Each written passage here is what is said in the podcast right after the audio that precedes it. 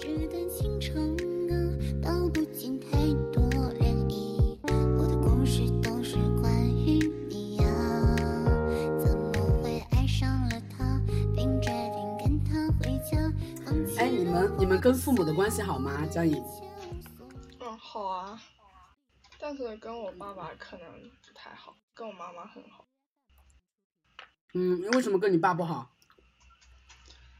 我爸反正他也不管我啊，然后我们的交流就会非常少。他一般都只关心我，呃，吃什么穿什么，呃，不也不关心我穿什么，就就关心就是很平常的、很基础的东西。他从他连我几月几号高考他都不知道，他什么都不知道。对他连我几岁都不知道，我真的很崩溃。他那天对别人说我二十岁了，我真的很崩溃。天哪，怎么会有这样的爸爸？你们你们爸妈是离婚了吗？没有没有没有没有，他们那个，对他们还在边上呢。哎，是这样，真是，对他一点都不想了解我，而且，哦，我真的好累啊。嗯就是啊，我爸也是这样的，我爸甚至不知道我现在读到高几，就很。我跟他说我高考了，他说哇，原来你高考，因为我爸在广州做生意，我我爸在广州做生意，就这样，然后父母又是属于这种离婚的状态，然后就可能关心就比较少吧。嗯嗯，皈依呢？那我们家就太模范了，我觉得，就是我父母就是对我是嗯怎么说，就是怎么说，就是跟像对待成人一样的对待我吧，就是他们会支持我的决定，然后我会跟我爸爸聊的更多的就是嗯、考虑的未来或者什么，然后跟妈妈聊的比较多的就是生活吧，就我妈妈是这种非常天真可爱的小女孩的感觉，然后。就不太会去跟他聊一些特别就是负面的情绪，然后负面情绪就跟我爸聊就好了，然后我爸就会开导我，然后给我一些建议，然后让我自己去做决定吧。好可怕、啊！你怎么这么政治正确啊？你们的家庭？有，就我讲话都是这样，很正经啊，不是。我说你的家庭很政治正确，就这个东西太他妈电视剧了，你那个家庭。嗯，我觉有得，吗？我觉得还好吧，我觉得我自己小时候调皮，我爸爸有。对我自己比较幸运的是，我当年在读高中的时候，我和我爸妈是分离的，就是他们干涉不了我的生活，然后我自己有非常强大的自主权。我从高中开始就自己领生活费，然后自己生活，我觉得这点非常重要，因为这点可以就很隔绝自己的这样一个对被父母影响吧。对我记得我当时的很多重大决策，其实都是自己做的决定。就比如说自招我过了，然后要去人大面试，我去不去？然后我最后还是决定不去。然后我选文理科，然后我自己的这样一个自招之后的这样一个哦，不是不是自招，是高考自己的这样一个规划。然后他们高考也没来看过我一眼，然后。我高中之后，他们就自己直接在我高一到了这样一个校门的时候，他们就把东西一放，就刘四爷走了哈，他们就真的走了。然后我他妈屁颠屁颠的去找我同学的爸爸，然后一起吃的饭，然后他帮我铺的床，我当时真的是眼泪哗的一下就他妈流下来了。他帮我铺床的时候，然后嗯高，对我高三的时候，我也是自己去高考的，然后蹭别人的酒店，你知道吗？就是我们有一个非常有钱的富二代，然后我就蹭别人的饭，蹭别人的车，蹭别人的床。妈的，我他妈当时是怎么想的？脸皮怎么这么厚？我都无法理解我自己。而且我还跟我妈说，哇，我们叉叉叉同学的爸爸做饭超级好吃，我吃了好多好多。我他妈现在回想起来，老子的脸皮也真他妈是厚啊！我靠。哎，对，反正就是我觉得，其实很多重大决策都隔绝了他们的影响，然后养成了这个习惯吧。我觉得这个很好。对，嗯。我问江颖，你和你父母怎么样？我吗？嗯，嗯就反正我妈妈会管我所有的事情，包括我有什么问题，然后都会跟她说。然后，嗯，但是如果做决定的话，我一般都是自己做。就是比如说之前选考决定，我其实高一的时候就想好我到底要选哪两门了，就是。呃，物理和地理是我高一的时候就选好了，就生物是后来选的嘛。然后包括后面其他的，其实我人生中并没有什么要做特别特别重大的决定，就可能就只有那么一次。然后还有高考，高考的话，我现在选学校，反正我，对，就现在我不知道选什么，我现在一一脸茫然，然后就看各种各样的学校，我觉得，啊天呐，但是我我父母其实不不会就不能不能给我什么帮助，因为他们不是很懂就是那些专业的事情，然后我妈都放任我自由。哎，你们觉得这个培训机构，嗯，就是呃自主招生考试，然后竞赛，然后还有三位一体的综合评比，这个需要培训吗？需要准备吗？你们是怎么理解这个事情的？然后这个事情有什么变化？能不能有一个人综合的跟我描述一下？我超级好奇，我觉得这他妈真的太重要了！操，这他妈是未来的命运的事情啊！那个左之柱跟我系统的讲一讲吧，对，跟我讲一讲你们经历的，你们这一代经历的变化。就我先讲一讲我之前的那个时代哈，就是我自己是文理分科，然后四川其实是有一些加分的配额，当时有竞赛的保送机制，然后竞赛也有加分，然后少数民族有加分，然后当时的因为汶川大地震，所以说四川的这样一个来自灾区的这样一个配额也非常多的倾斜，然后我们当时有这样一个省三好和省优干的学校配额，每一所重点高中都会有几个学校配额，然后会加到综合成绩排名前三的那些同学身上。对，基本上的情况就这样。然后文理分科，文理分科的这样一个前三十名，如果说不加分的话，很难进清华北大。但是如果说加了分的话，前三十名，比如说文科就可以进清华和北大。所以说，当时清北在四川省的招生是一百人，然后分别的这样一个一百人的话，其实，嗯，文科和理科的差距可能是二比一吧。所以说，可能我自己是文科的第三十七名，然后去，嗯，进入到北大。然后当时我们是提前签约的。我也很担心，当时是签了约之后，我去随便填了一下志愿就完了，然后我还以为我会落榜，但是之后就被调剂到了新传。对，所以说其实之前他们自己跟我签约的时候，我想了一下，也是没有兜底的，那个时段特别难熬。然后我当时等成绩的时候也特别特别的难熬。嗯，反正就就是这样子吧。对，所以说我不知道你们发生什么样的变化。核心我们当时就是文理分科可以补习。对啊，就还有什么？我说一下三位题行吗？就是我单纯单纯先说一下三位题到底怎么样。我准备三位题的时候，其实是出现了一些所谓的机构会到你们学校来，会来给你们演讲，可能会出现一些培训之类的情况。但是我自己准备的时候，我是去找上一届的资料，然后去找了我找了五个学校，就是我。刚开始他要把你的资料做成一个档案一样，然后把资料填上去，每个学校网站上去报上名。我是填了五个学校，然后我把我的学业水平考试成绩还有自我评价全部写好，然后打印出来，然后分成五个信封，然后寄寄到那五个学校去。最后最后我好像只收到两个学校的初审通过吧，然后两个学校初审通过之后，然后再准备面试。面试就我考了两个学校的面试都不一样，一个是，一个是无领导小组讨论，你们工商是无领导小组讨论吗？就是，是的吧？呃，然后还有一个是结构化面试，就是简简简单解释一下，就是结构化面试就是你一个人在教室里，然后下面坐个五六个老教授或者是或者是考官，他会来问你一些问题。然后你就跟他回答答三三十分钟左右，然后他会给你打一个做面试成绩的分。然后无领导小组讨论又是另外一种面试形式，就是这种面试形式效率高一点。我去宁波面的时候是，我记得是六个人一组进去，然后进到那个。哎，你去宁波面什么学校？林诺吗？什么？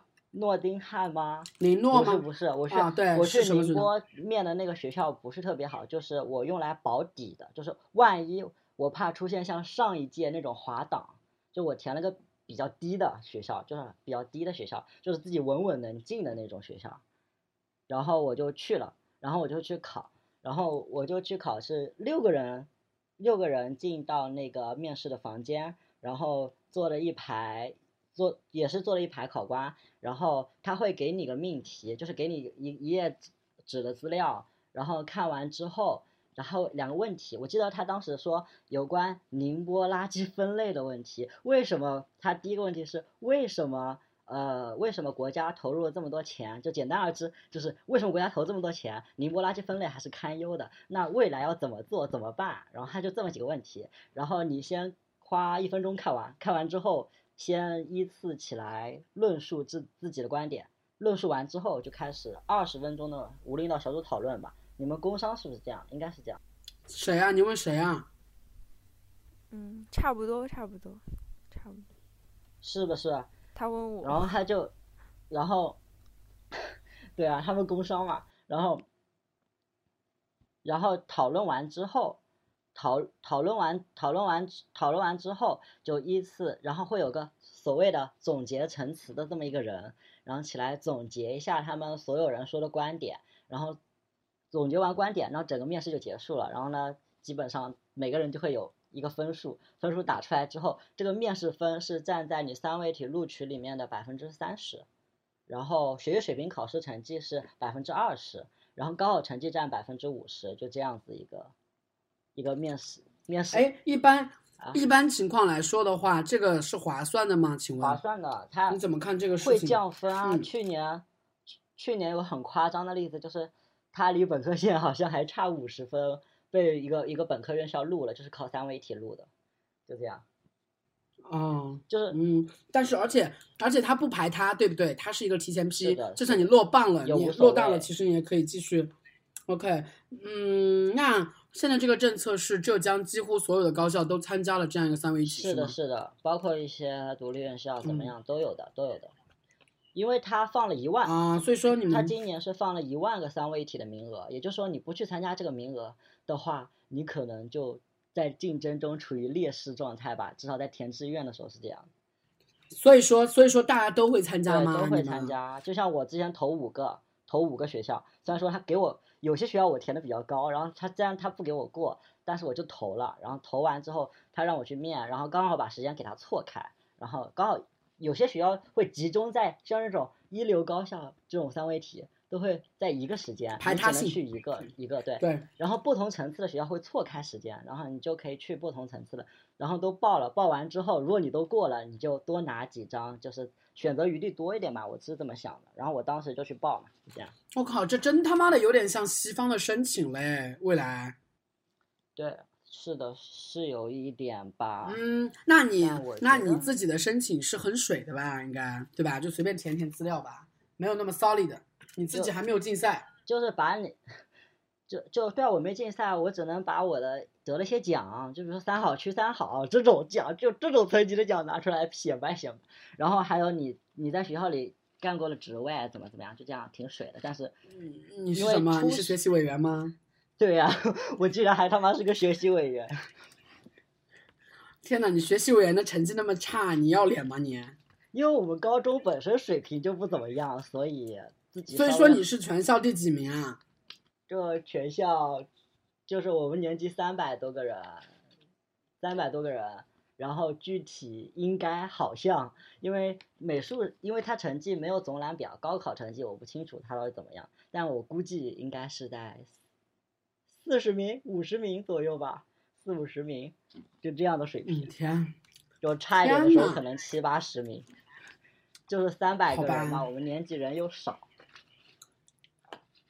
你要这个弱鸡，你要你要是你要体会一下我们这种，就是你要扰一下人间烟火，不能在不能在那个顶端顶端生活之后就不知道我们下面这些人过的是怎样苦逼的生活。哎，呃，你你们有没有回溯过，为什么你们自己的成绩就是做不好？你们当时你们自己的心态是怎样的呀？就是有没有回溯过原因，然后尝试过努力呢？就是有有呀有呀，怎么说是有？你们会怎么做？就是，就就是就是去就是可能人家周六周天在补课，我可能周六周天都在玩，然后谈恋爱自己反思，对，可能自己会反思一下，然后反思结束之后，然后就多做点题吧，只能就是每天多比别人多做点题，做的晚一点，就这样，然后去。然后去问一下老师或怎么样，其实老师也给不出你什么实，我觉得啊，老师有时候给不出什么实质性的建议，只能让你每天做题做题做题做题做题做题，就这样。嗯，那那个归一你怎么看？归一分享一下你的人生。我那我讲一下三位一体好了，就是呃，我是我也是通过三位一体嘛，但是我不太一样的一点就是呃，就是我我个人认为三位一体它其实是考验你在你之前的人生中你所经历的东西或者你了解的东西，就是我没有准备三位一体的内容，然后我当时是有加是有加一个就是他们。之前的学长学姐就是公益的一个群嘛，他会有很多浙江省的高校的学长学姐会给你讲。然后我当时就是，呃，针对性的报了，我报了三所学校，但是因为工大跟工商冲突了，然后我选择了工商。然后那然后当时是找了工商的学长，就是很有针对性的问他，就是关于工商的一个考试制度什么的。然后后来就是我来到。三位一体面试的时候，其实同考试的人他们就在谈论无领导他们以前怎么模拟什么的，然后他们是参加了培训的，但是我觉得这个培训是很鸡肋的，就是一般来说培训就一天，他就是其实告诉你吴领导他的流程是什么，然后他会有所谓的破冰者，然后什么总结者吧，就是他一般会说会让你去争这两个角色，说这样子会给评委老师留下比较好印象。但是我我我其实我不是这两种角色，但是，呃，我觉得回答的东西其实是很重要的。是的。所以等到我到大一的时候，就会有以前高中的学弟学妹来找我，然后我就给他们讲三位一体的事情，然后其实是一种传承的过程嘛。我觉得就包括我向学长学姐了解，然后我的学弟学妹找我了解但是，嗯。我觉得三位一体的好处就在于，像我的话，就是报那个工商，它其实当年是要求九十分，学考折算九十分嘛，就相当于至少要九个 A 以上。我们一共是十个 A，然后他会帮你先拦掉了一些人，但是他对你的竞赛要求不高。如果竞赛要求高的人，一般都是去自主招生了，就基本上啊，自招和三位一体本身是区隔的，对吧？其实，呃，浙江上交，哎，你们怎么不去复旦和上交的？因为成绩太差了吗？是的。你说呢？你说呢？但是你报了浙大，你报了浙大。对啊。你说是谁？你说的。浙大和浙工商冲了。我说，嘿，你还挺牛逼哈，你还报浙大。怎么可能？就是他，我们我们这一届多了十十所高校嘛，就包括清华、北大的三位一体，但是实际上它的三位一体。是百分之七十的高考成绩，不像我们浙江省其他学校是百分之五十的高考嘛？啊，这个配额就冲淡了很少很少。对，哎，那你这样的话，其实你们自己全校啊，全省其实只有一万个配额，那全省的考生其实也是至少有十万个的吧？有吗？什么考生？你们这届三十万。啊三十多万才一万个配额，就他妈值得大家一拥一窝蜂的吗？因为你们是一本线以上的学生是吧？不是，就是嗯呃，怎么说？因为就是浙江，怎么说？本科大学其实不多，然后大家都争着去，就这么简单。然后它三位体提供的全都是本科类大学的那个那个名额，如果你不去的话，就等于稀释掉了你的那个机会。上本科的这样一个机会是吧？但是一万人，其实说实话，对于三十人来说，还是有大部分的人他去不了。但他不会认为自己去不了，他不愿意放弃这个机会，对吧？反正你投简历的时候，所以说都会去。就是投那个东西的时候，其实哦会不会 pass？对啊，就无所谓啊，会不会 pass？投一百份也行，你就投吧，你有有时间就。所以说不限制是吧？就不限制学校的是吗？不限制学校的个数，他们不会说啊限制你。申请的个数对，限申请课数是不不限制，但是他面试的时间会冲突，到时候再选，就这么简单。啊，对对对，OK，来舒颖说一下你的成绩，嗯，江颖。我的成绩吗？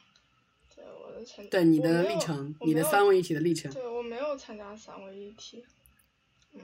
嗯，怎么想呢？啊，因为我觉得我学考成绩也不好嘛，我 A 和 B 加起来总共也只有五个。然后如果报的话会报就是比较低的学校，然后那个时候没有想那么多，就没有把三位一体想的那么重要，然后我就嗯就直接放弃了三位一体的过程，因为它本来就高考快近了，然后三位一体又非常的费时间，然后我就直接没有去三位一体，然后就直接高考。哎，所以说你们会批量的请假，对不对？三位一体的面试不，他的三位一体的面试都会放在周末，就是他故意放在周末会让你们请假的。反正我是没有但是会有很远的啊，啊。会有很远去很远地区，然后要请假，然后中间有那个路上啊，也是，是的，是的，就比如说温州跑杭州或者 怎么样，我看到有人是这样，但是我就宁波嘛，杭州跑宁波就一点点路，所以就没有请。所以说你是一个人去的吗对？左之助，对啊，我所有东西都自己弄啊。嗯，你就是那个要考大学了，也是直接周知父母的人。但那你们爸爸妈妈起了什么帮助？就你们其他两位？帮助我爸妈可能就就送一送我，精神的鼓励，爱的鼓励。对，那江颖呢？啊，我也是这样。好吧基本上没有说就是。好的，没用，他们也不知道应该对对。就就连我班主任都不太清楚这个三位体怎么。其实我真的自己。所以说是你自己研究的吗？自己研究啊。是你们自己研究的是吗自己？研究啊，没办法。哎，我觉得需要一个培训机构啊，这个东西是需要培训机构来科普的，而且这中间其实自招和竞赛确实更需要竞赛的知识和准备，可能对于头部的学生来说更需要，对，而且看起来是一个趋势啊，看起来是一个招考分离的趋势啊。就如果说有一天全国的学校都他妈提供这样一个三位一体的这样一个竞争机制的话，那其实你在高中就从高一开始就要规划你的科目，你对应的高校的目标，然后你对应高校的这样一个关注。我觉得这个趋势，我觉得还行吧，就不要让这样一个目标感只停留在高三，你要下沉到高一，从高一开始，从科目规划开始，然后再到这样一个学业的知识规划和路径的规划，都需要考虑到你自己未来申请的专业和学校。我觉得这个趋势和逻辑是对的，但是我不知道有什么弊端，来说一下弊端。就你们觉得？嗯，我先说一下吧，就是因为出现了就是可以选科制之后，高中普及的一门课就是职业规划，他告诉你什么样的嗯专业需要什么样的知识。但是其实上职业规划的老师，就是我们自己高中老师，他其实不是那么的所以说清楚，，嗯，他就是嗯还是停留在文科、理科，然后你们屁都不懂，就随嗯便报嘛。然后，但是就是因为有这样的一个改革之后，就要求他们要上职业规划，然后所以我们其实也是很模糊，老师上的很模糊，我们也很模糊。所以，对于第一届来说，可能呃就是说没有那么大的区别吧，还可能跟老高考的一个选择上还是比较相近的。然后包括我们最后报专业的时候，它没有划分的那么细，比如说它呃工科类的可能它要求物理的嘛，就可能会比较多。但是像文科、经管类的其实都是不限的，随便你选了什么都行。但是好像这个我要。嗯嗯，你说，你继续说，不好意思。哦差不多就差不多吧。啊，差不多。然后我要吐槽一点弊端，就是是这样的，就就你们就刘老板，你在上高中的时候就是语数英、物化生、政史地这几门课，但是现在新高考的话，他把一门就多了一门学科，就不能说多了一门，他就是把那个通用技术跟信息技术、通计也算作高考科目了，然后就会出现很多学校工科，它上面写。选考范围是物理、技术或者加上一门什么东西，然后选选技术的人一般赋分会容易一点、高一点，但物理的人就选物理的人又嗯少，然后复出来分数就低。但是呢，他他的专业范围是物理、技术加上另外一门或者化学或者生物之类的学科，你只要一门选考科目落到他这个范围之内，你就能报这个专业。就出现了很多可能学两门文科，然后选一门技术，就可以报很多工科了，就这么简单。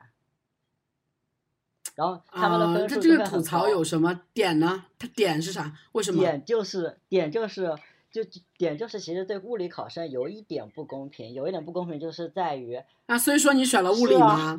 你自己傻逼的选了物理了是吗？为什么要选物理？当懵懂啊，就当时不知道什么都不懂，然后我就觉得嗯物理挺挺有排面的，然后就选了。然后当时物嗯理、挺有什么，挺有排命。所以说，其实，所以说，其实你们当时的这样一个呃选择，也是确定了之后的赌局的这样一个人生哦，就赌局的这样一个参与人数哦，对吧？物理，我我跟那个创业者沟通，他们说物理是科目选择最少是的的所以说其实赋分下来其实还挺吃亏的，所以说强行提高到了六万嘛，对，吧？就很多对就是可能嗯实力很强的人会选物理，然后就像我们这种不太懂的人也选了物理，但是但是，然后我们就会被虐啊，因为因为人少，然后呢他们的名额都占满了，然后导致我物理学的最努力，考考出来最低，就考了七十来分，就是一百分里只负了七一百二十分的总分吗？分，就是一百分，一百分七十来分，什么水平你语文多少分？数学多少分？我数学语数外多少分？说一下。就我数学、英语都落在一百一十几的水平，然后语文就不说了，那还可以啊。一百一十几的，语文七十分吗？然后语文九十几，天呐，扣了六十多分，妈蛋，然后好可怕！我的儿子要是这样，会不会被打断他的腿啊？妈的，我应该不会吧？什么？我应该，我应该还是不要生孩子了，我还是不要生孩子了。我觉得生孩子要面临中国这样一个残酷的碾压，我觉得好痛苦啊，还是算了吧。我觉得，就唉，其实我觉得知足常乐吧，我挺坦然的接受这个分数了，已经无所谓了。嗯，我觉得很佛系啊，挺好的。对，江颖呢？你坦然吗？我我还好，啊其实我就这水平，然后我就觉得就不要太差，就没有没有就是超出我的，就让我很惊讶就可以了。就让你什么有有书读是吗？就让你啥？对，我就不要让我觉得我靠，我怎么这么差，就不要有这种惊讶就可以了。OK，OK，我最后就是问一个务虚的问题，就是大家期待过怎样的人生啊？你们的短期目标和长期目标是什么？来，左之助你我先说。说啊，我的短期目标就是我想当一个程序员或怎么样，然后我就想我我未来就是三位一体，我报的专业也是计计算机科学技术或者是软件工程，然后就义无反顾。哎，那你以后当我的工程师吧，我创业的时候你当我工程师 吧，帮我 coding 吧好不好？好的，啊，你如果说有这个水平，你要帮我好不好？对我不会 coding，嗯，我短期目标然后呢？然后我就想你为什么想为什么想当工程师啊因？为我觉得就是我想创造一个东西，因为工程师是我认为的，我的我现在很就是局外人来说，就是一很业余的想法，就是 我就觉得局外人，大家都是局外人。就是工程师或者设计师王局本身都或是局外人。者怎么样，就是创造一个东西，我觉得挺挺美好的。我喜欢创造性的东西，就是他嗯能看到嗯你完成这个作品之后，他是能看到你这个作品的从诞生或者到成熟到灭亡的一个过程的。这是这个过程是很重要的，我认为。这样不像有些行业就看不到一个，可能只是一个项目一个项目。我比较喜欢就是制作一个东西，然后完成一个作品这样的感觉，所以我想选这个专业。嗯，那继续归一呢？我我短期就是我很想转专业，其实为啥？你什么专业？我是经济学，对，但是我但是我数学不是很好，所以我其实很头疼我的数学。然后因为经济学它后面很多都是跟数学挂钩的，然后但是嗯怎么说呢，就也不一定能转。然后短期目标就我是很想把自己的心态调整好，就是可能大一下发生了很多嗯对于我本身的规划产生了很大影响的东西，然后就心态其实有点崩嘛，然后希望就是可以找回自己想要努力的一个方向，长期就是我很希望大学四年毕业的时候就不要后悔，真的不要后悔。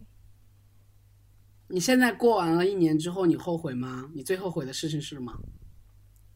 我觉得对大学挺失望的。怎么了？来说一下，我来帮你解答一下。你不要对这两个小朋友产生心理阴影，他们还没有进入学校。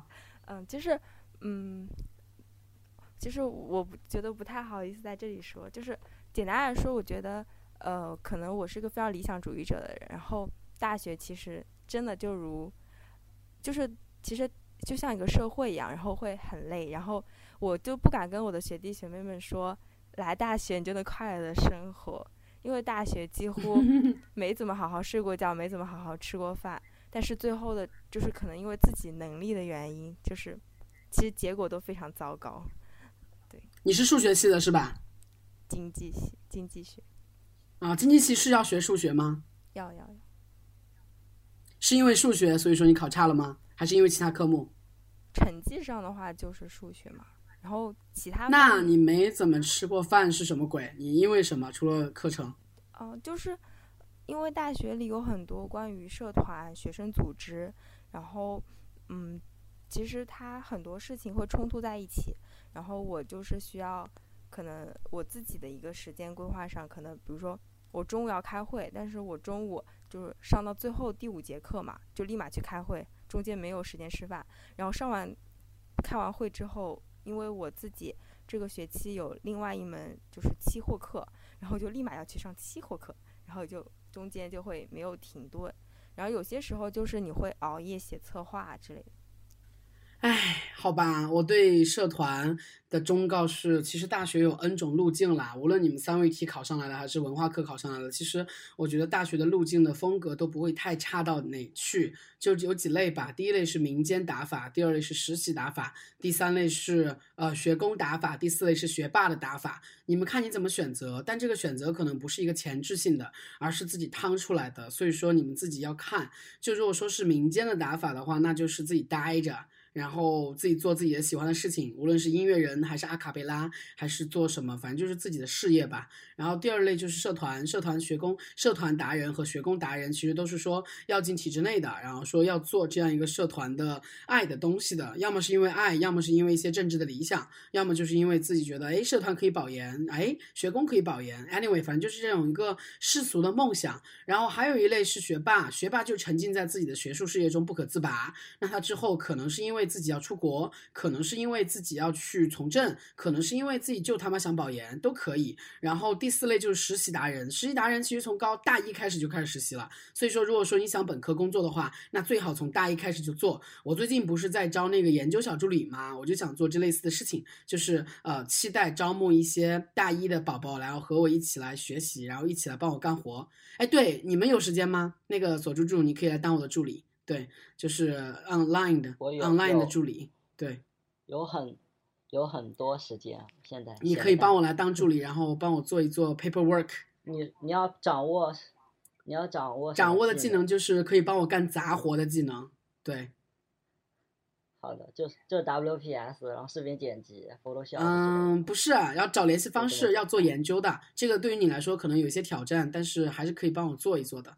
对，然后啊，那。是是是，然后我们一直在招，所以说我觉得这几个选择都是你自己的选择，而你自己的选择时候，你要扪心自问你想要什么。但是当你在扪心自问你想要什么的时候，你会发现其实你不知道你自己想要什么，而这个时候其实你只能说趟出来，趟出来之后趟了 A，你发现 A 不行，B 不行，C 不行，D 不行，可能你一直趟到了 Z 的 Z 次方，这几个次你都觉得不行，那其实也无所谓，这些都是你探索的这样一个目的。所以说，我觉得佛法那句话说说的很对，就是在于说，呃，人生的这样一个探寻的意义，可能就是人生的意义所在。探寻意义的过程是意义所在，然后探寻到了人生的意义，也是意义的所在。所以说，整体来说是一个闭环的逻辑啊、当然说这样轻松，但是每一个过程的这样一个经过都是非常非常痛苦的，包括我现在也很痛苦。江颖有什么体会？你的短，你的目标是什么？你的期待是什么？嗯，我短期的话，就首先要就是改一下我的心态，然后我想就是变得对自己比较满意，因为我现在就非常的难受，就是我觉得我三年是白活的，然后就求求你不要这么说的就是，我觉得没有真的没因为我有白活。三年就是其实把看其他东西都抛开的那种，就是就很纠结。你有什么东西啊？你有什么东西啊？除了学习，啊，说就比如说交流啊，我就是会抑制自己不讲话，然后我现在讲话就会有的时候会非常无脑，就是讲完一句话以后，我过一段时间自己想想，我会非常非常自责。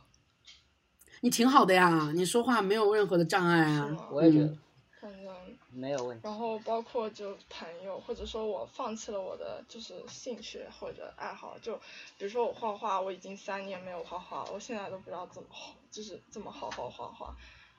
你可以暑假里捡起来吧，我们可以做一个合什么合作？就是，因为我们我之前跟我学校毕业，就我的事儿就比较多。我毕业典礼的时候给我学校剪了个视频，拿到那个用的，就是我跟我同学合作，他用他用 C 4 D 建了一个模，然后把校徽的 logo 画出来。如果你会画画，会用数控板，我们可以做合作，做一些很有意思的视频放在哔哩可是我哔哩上面。现在不会。我是有这个想法的。我现在哦天呐，天呐，哔哩哔哩啊！天呐，你们真的是 啊！我真的找到了九九年九九年出生人的这样一个画像。好，你们加油就可以了。我们进入下一个议题，你们是怎么知道北曹的？来，左之助，你先来。你们是怎么观感、怎么评价我们的？有什么建议吗？对我们有什么期待吗？我我我我对你们期待就是我特别好奇呆逼的呆逼的，就是呆逼的呆逼的丈夫到底是什么样的？呆逼的丈夫呆逼的丈夫，为什么你好奇？先说一下原因。因为我觉得能降服呆逼这样的女，就是这样这么这么厉害的人，就是不能说厉害，嗯，怎么说？能降服呆逼这样的女人，我就觉得应该是很厉，嗯就是一个很特别的，不能说，我也说不好那种感觉。我就很好奇，因为我特别喜欢听呆逼有关女权的东西，我不知道为什么，可能我 LGBT 的属性就在这里，就特别关注。就有关性别的话题，我就极其的关注。包括你们之前在节目里推荐的那个 Vice 中国，我也有在看他们的亚文化的东西。